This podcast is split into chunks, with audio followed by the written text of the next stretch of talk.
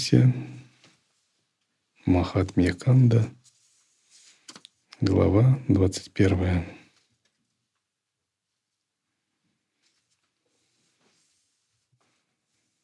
Чтение и слушание священных текстов о величии божеств – это часть нашей упасаны и силы.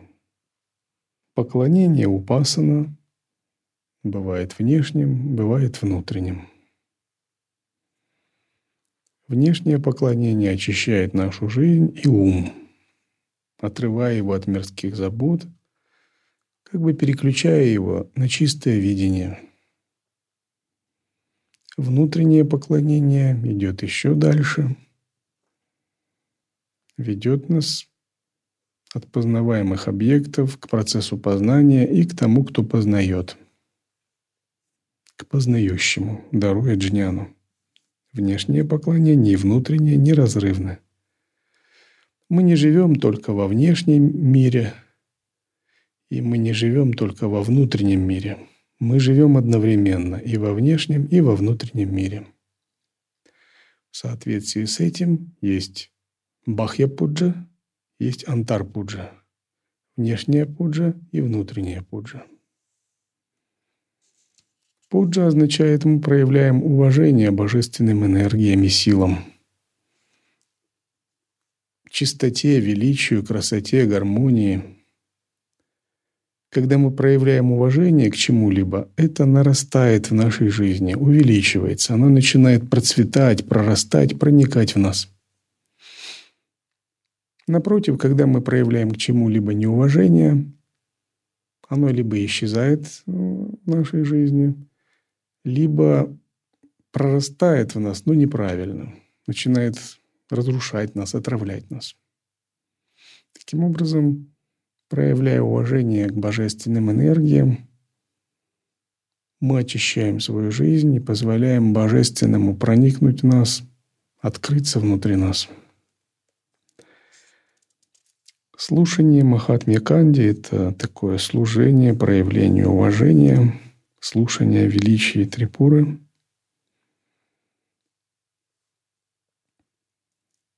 И процесс упасаны, поклонения.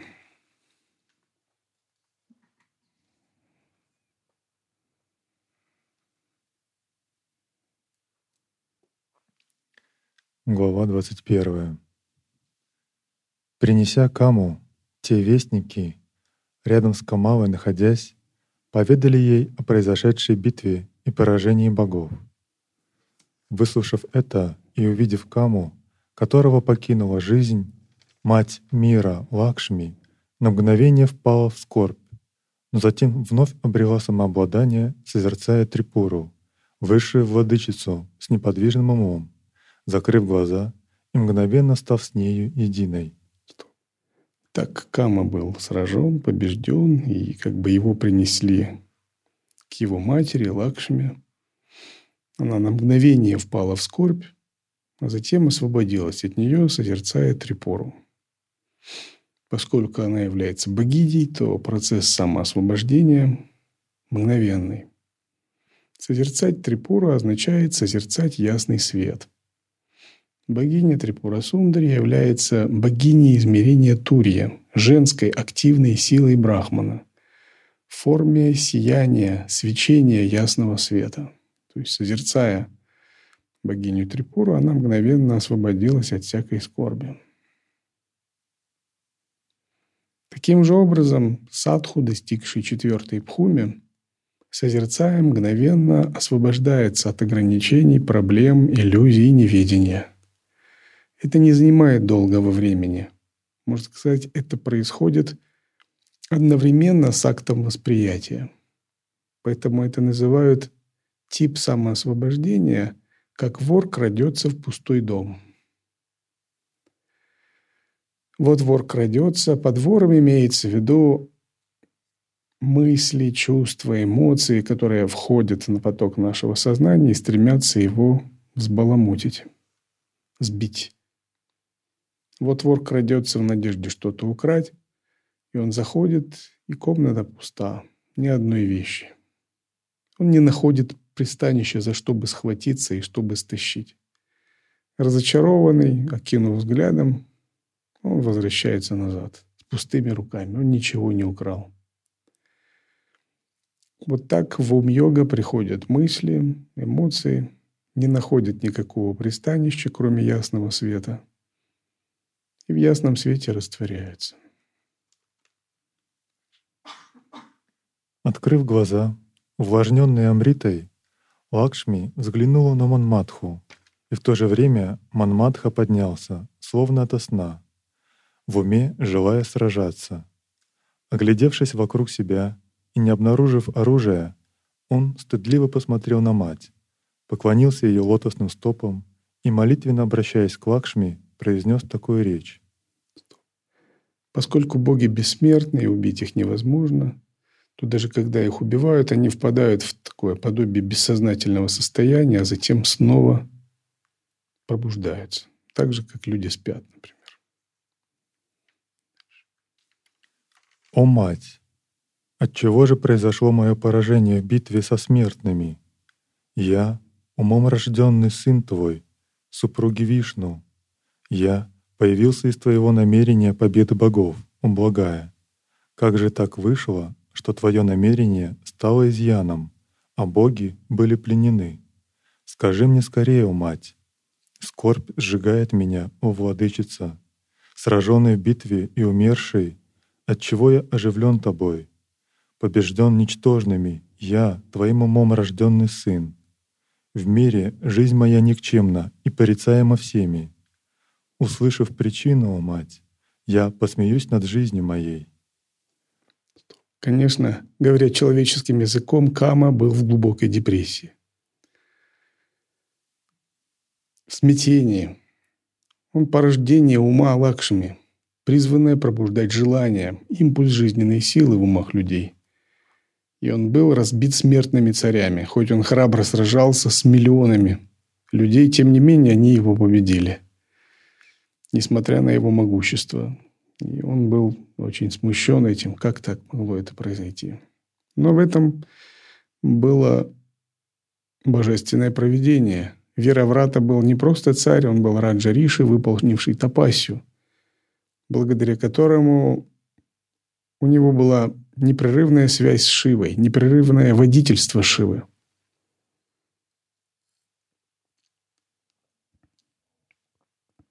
Шива мог прийти на его зов, на его молитву.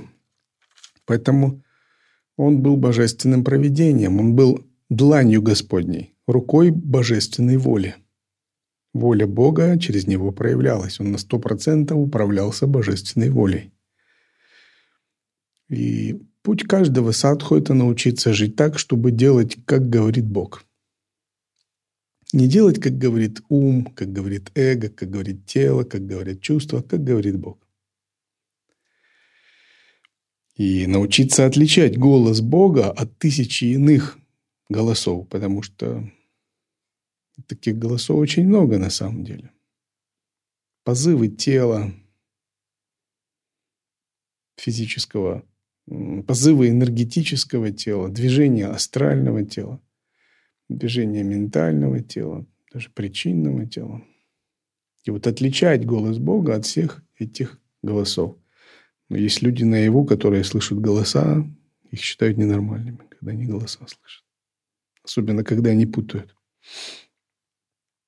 А вот слышать голос Бога – это высшее предназначение. И этот голос есть паравак. Это не есть вак, артикулируемая речь. И это не есть мысленная речь. И это не есть образная речь, заключенная в форме каких-то образов, картинок. Паравак, паравани – это настоящая речь, на котором говорит Бог вне мыслей, вне слов, вне образов, вне картинок, который познается исключительно интуитивным осознаванием. И вот быть ведомым Богом и преодолевать все, что препятствует голосу Бога, для этого надо развить очень большое смирение, когда мы учимся отличать голос Бога от своих желаний. Бог не скажет нам удовлетворять мирские желания. Бог не скажет нам заниматься глупостями, идти по пути сансары. Бог не скажет нам реализовывать какие-то мирские намерения. Бог вообще нам не скажет ничего из того, что имеет э, место в земном измерении. Это все говорят нам ветры, кармы, социальные шаблоны, движение вибраций в теле, в энергетическом теле, в уме, наши васаны. Вот это они все говорят. Человек состоит из этого. Когда говорит Бог, то его голос очень сильно отличается. Он исходит из студии, он трансцендентный. И он не заключен в какие-то конкретные слова. И вот отличать этот голос от всех других дуновений – это вивека. И вот Вера Врата, благодаря Тапасу, был проводником божественной воли. Когда мы проводники божественной воли, у нас у самих больше нет ни вопросов, ни сомнений, ни проблем, ни надежд, ни ожиданий.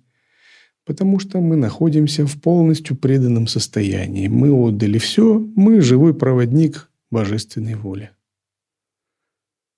мы не делаем то, что мы хотим. Мы не делаем то, что нам нравится.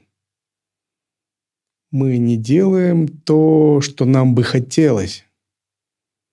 Мы делаем только то, что надо Богу. По максимуму. С утра до вечера. Годами. Всю жизнь.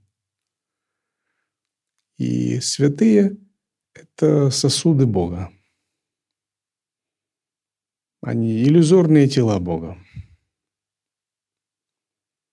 Внешне они могут жить как люди, но на самом деле они проводят миссию, выполняют постоянно миссию, проводят божественную волю. И вначале голос Бога, он смешивается с тысячами других голосов, препятствий, и очень сложно его услышать. Поэтому Саньяси практикует смирение, послушание, давая обет послушания. И голос Бога вначале, он моделируется. Ну, достаточно, Бога сложно услышать. Но если ты практикуешь послушание, у тебя есть какой-либо старший монах, перед которым ты э, договариваешься, что через него ты слушаешь голос Бога. Махант, допустим, Стханапати, гуру. И ты тренируешься через него слушать голос Бога. И вот бывает стханапати, говорит, надо вот так. Вы делаете, говорит, а что вот так? А давайте вот так я лучше сделаю. Но ведь нормально же. Даже лучше, и мне так удобнее вообще. Я всегда вот так хотел. И это соответствует моим тенденциям вообще. И мне так нравится. А давайте вот так лучше сделаю. И вот когда вы так делаете, вы совершаете ошибку. Потому что Стханапати, которому вы приняли обет послушания, если вы его приняли добровольно, по сердцу, он для вас сейчас голос Бога. Если вы сделаете иначе, ну, может быть, вы сделаете приятное что-то себе, но вы не научитесь различать голос Бога. Махан говорит, надо вот так. Вы думаете, а что вот так? Я лучше знаю. То он вообще в этом не разбирается. Или, а мне вот интереснее вот другое. Что-то вот это вот не идет, что-то. Лучше вот так сделаю. И вот когда вы так думаете, вы снова делаете не то, что говорит голос Бога вам, а вы думаете, что он говорит голос ваших самскар – вашего ума, ваших карм. И тогда вы запутаетесь. Или гуру говорит ученику, ну, ну мы так делаем.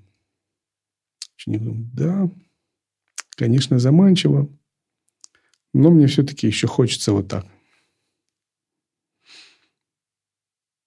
Говорит гуру, а можно я вот так все-таки сделаю? Гуру говорит, да, можно, конечно. Делаем. он же не настаивает. Потому что божественная воля, она ненавязчива. Она никогда нас не заставляет. Она очень уважает нашу свободу воли.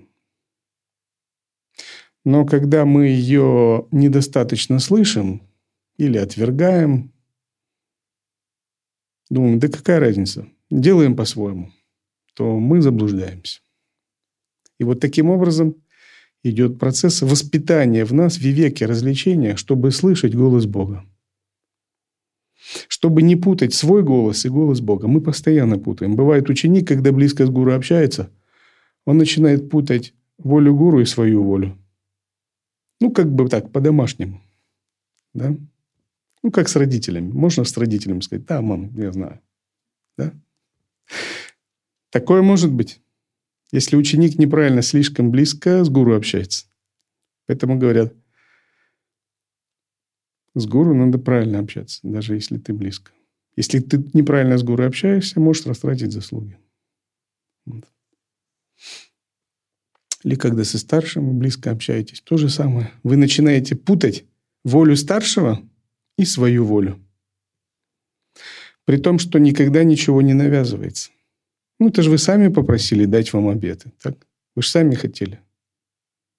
Никогда ни, ничто не обязывается. То есть божественная воля нам никогда не заставляет, не навязывает. Она дает нам свободу. Ты сам выбирай, чего ты хочешь, в общем-то. Воль много, какой следовать. И вот здесь вивека, развлечение означает научиться отличать старшую волю от своей – и учиться настраиваться на эту старшую волю, улавливать буквально ее из пространства, как вот радиоприемник ловит, как телефон радиосигнал ловит. И когда мы научились это делать снаружи, потом мы можем это делать внутри. Тогда мы можем слышать божественную волю внутри самого себя. Голос Бога мы можем слушать внутри. И благодаря вот такой тренировке мы уже не перепутаем ее. Тогда мы становимся ведомыми голосом Бога. Мы становимся управляемыми голосом Бога. Мы становимся по-настоящему самодостаточными так, что наша воля и воля Бога сплавляются вместе и становятся одним. Это не так, что наша воля, мы ее считаем, ну вот моя воля есть воля Бога. Не совсем так. Воля эго никогда не может стать волей Бога. Наша воля становятся подчиненные воле Бога. И они идут в унисон. Наша воля не ищет ничего, кроме воли Бога. Она соединяется с божественной волей. Так, что они сливаются, смешиваются до неузнаваемости. Но поскольку наше эго отброшено и отдано, то воля Бога становится и нашей волей. И вот процесс самоотдачи, пропатти-йога, вот постепенно так происходит. Вот Вираврата был садху, тапасви, раджа Риши, который подчинил себя воле Бога настолько, что Шива мог действовать через него, поэтому он победил Каму. Не Вираврата победил Каму, а Шива победил Каму. Ведь это же естественно, чего Каме бы. Сам Шива руками Вираврата его победил. Это достойно. Даже есть такое мнение,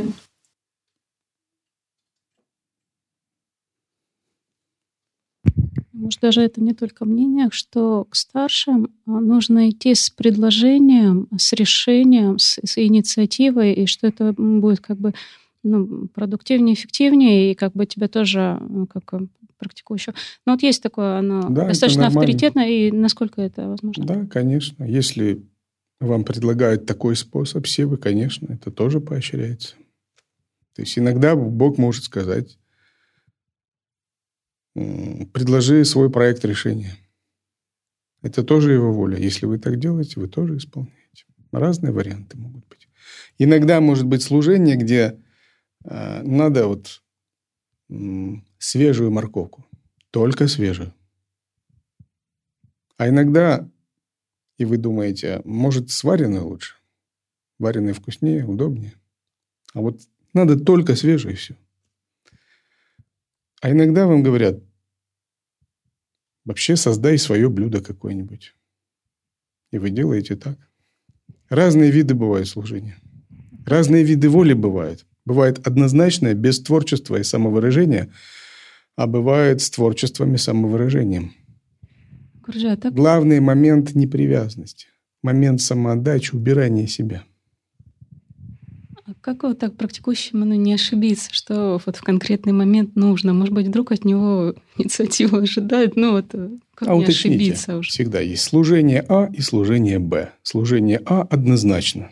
Служение Б с проявлением творчества, опоры и многовариантности на ваше усмотрение. Вы должны сказать, Господь, какое ты от меня хочешь служение?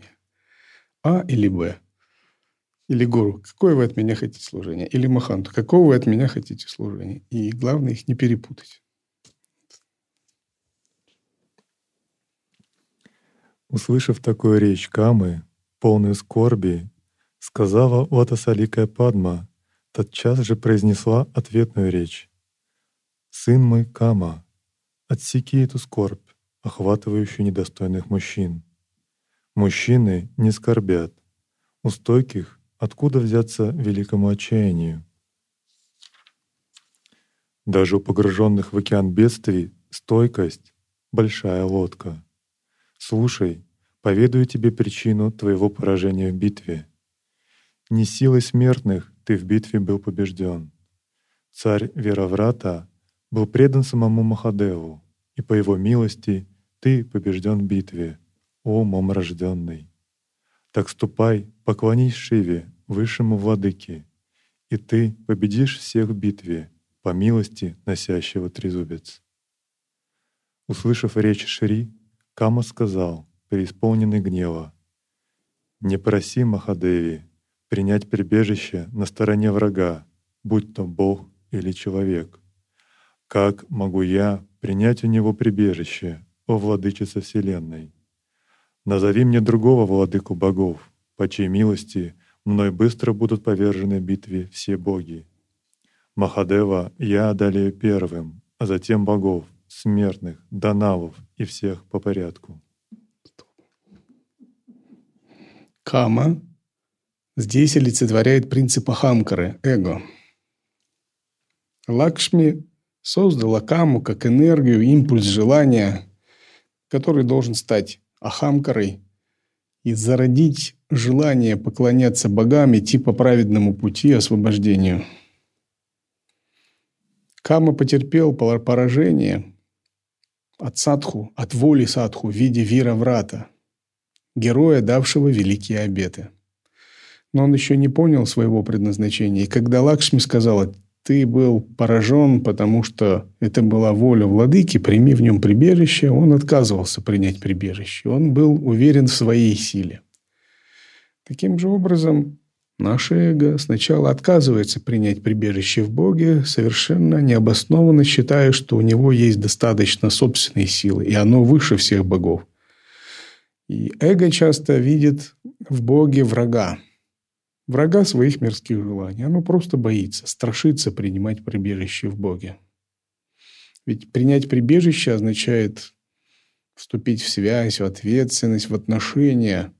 Это может быть пагубно для мирских желаний, для эгоизма. Поэтому страшновато. Что будет с моими желаниями? Что будет с моим эго? Но когда эго так думает, оно само не понимает своего счастья. Потому что без эго, у эго, без Бога нет будущего.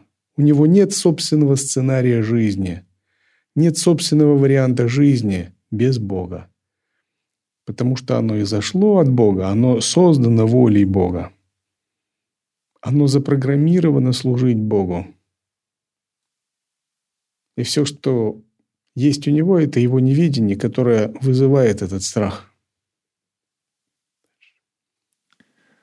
Услышав эту речь Камы, обитающая в лотосе сказала тогда, «Сын мой, ты не знаешь трехокого бога Махадева. Кто может быть более великим, кроме верховного владыки всех богов? Как среди водоемов — океан, как среди светил — солнце, среди гор — Сумеру, также среди богов — Шанкара, среди живущих лучшие — движущиеся, среди них — смертные, затем — боги. Среди них высший, четырехликий Брахма, создатель мира, затем Вишну, хранитель, Из лотоса чьего пупа был рожден Витхи в конце Пралаи. Поэтому он есть наивысший Пуруша, но даже его выше Траямбака, выше владыка над всеми богами. От его деятельности по разрушению явлены великие владыки, рудры, разрушают все в форме его ужасающего гнева. Он — Бог всех богов, именуется Садашива. Он тот, чьего лингама прежде Вишну, а чью-то не обнаружил конца, и чьей великой силой гордость Витхи была сокрушена отсечением его головы.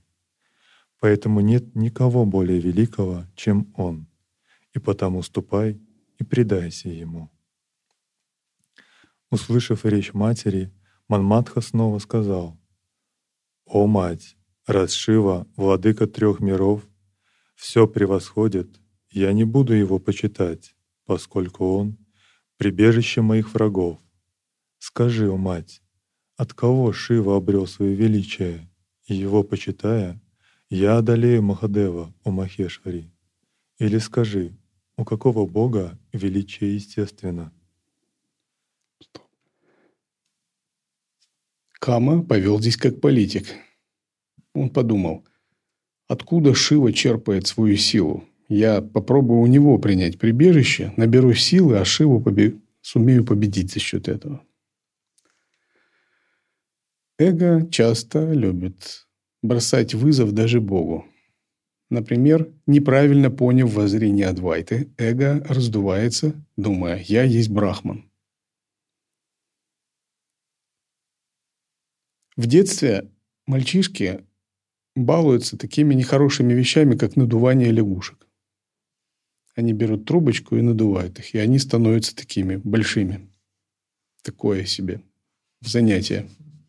Но такое есть в детстве советских детей. И это очень напоминает, когда эго, восприняв воззрение Адвайты, думает, точно я Шива. И нет никаких сомнений, я Брахман. Но на самом деле кто-то занимались этим. Это то же самое, что вот лягушка надувается. Это то же самое, что ворона мнит себя горудой. Но эго никогда не может стать Шивой. Оно может отдать себя Шиве. И Шива узнает самого себя в этой процессе самоотдачи. Эго может раствориться в Брахмане, и Брахман не прибавится в нем, не убавится, и он останется. То есть для эго нет никакого другого пути. Оно не может бросать вызов Богу. Выслушав речь Камы, великая владычица Лакшми погрузилась в созерцание, сомкнув глаза. Мгновение созерцала она великую богиню Трипуру, великую владычицу, и молилась ей для обретения камы удачи. Вняв молитве Лакшми об обретении камы совершенства, богиня направила Гаури, и та явилась. Увидев Гаури, Махалакшми тут же поднялась, в приветствии сложив руки, и предложила Гаури занять драгоценную асану, совершив поклонение и прославляя ее. И сказала сладким голосом Гаури, владыкой владыч... великой владычицы, «О богиня, счастлива я, что милостиво замечена тобой. Ты — возлюбленная самого Бога богов, Махадева. Твоего лицезрения нелегко достичь даже Брахме и прочим. О владычица! Сегодня Трипура милостива ко мне, и я воочию лицезрею сестру Васудевы, возлюбленную супругу Пашупати». Услышав такую речь, Гаури, улыбаясь, ответила, «О Падма, Отчего ты, сомкнув глаза, пребываешь в созерцании? О чем ты думаешь? Скажи мне, о обитающая в лотосе. Вняв словам Гаури, Лакшми ответила нектарной речью. «О Гаури, я скажу, о чем я думаю, слушай. Этот отрок по имени Кама — мой сын, рожденный умом, о благая. Он явился сюда ради обретения желаемого богами, о владычица. Он был побежден на земле в битве с Веровратой. Этот царь, по милости Махешвари, твоего, Махешвары, твоего супруга, победил моего непобедимого сына. Огорченный этим поражением, он хочет теперь победить всех. «Почитай Шиву», — сказал я ему, но он не внемлет моим словам. Услышав такую речь Рамы и взглянув на Каму рядом, сперва улыбнувшись, Шанкари сказала, «Кама, сынок, подойди». Услышав слова Гаури, Кама тогда приблизился к благой, простерся и поднялся со сложенными ладонями. Гаури продолжила, «Сынок, скажи, что ты желаешь сделать?» Кама сказал так. «О, мать, слушай, что надобно мне. Чтобы победить во всех битвах, я готов совершить суровый тапос. Но я не знаю Бога, удовлетворив которого я был бы наделен желаемым». Услышав его речь, возлюбленная Шива ответила, «Это великое устремление не совершится без почитания Шивы. Поэтому, о Кама, начни поклоняться Шиве немедля, Никто в этом мире, кроме моего возлюбленного Шивы, не может привести к столь труднодостижимой цели. Поэтому почитай Махешвару. Так сказала Мадани Гаури, а затем обратилась с речью к Лакшми. «Я послана великой богиней Трипурой ради твоего блага. Оставь думай, твой сын обретет желаемое». С таким ее пожеланием я прибыла.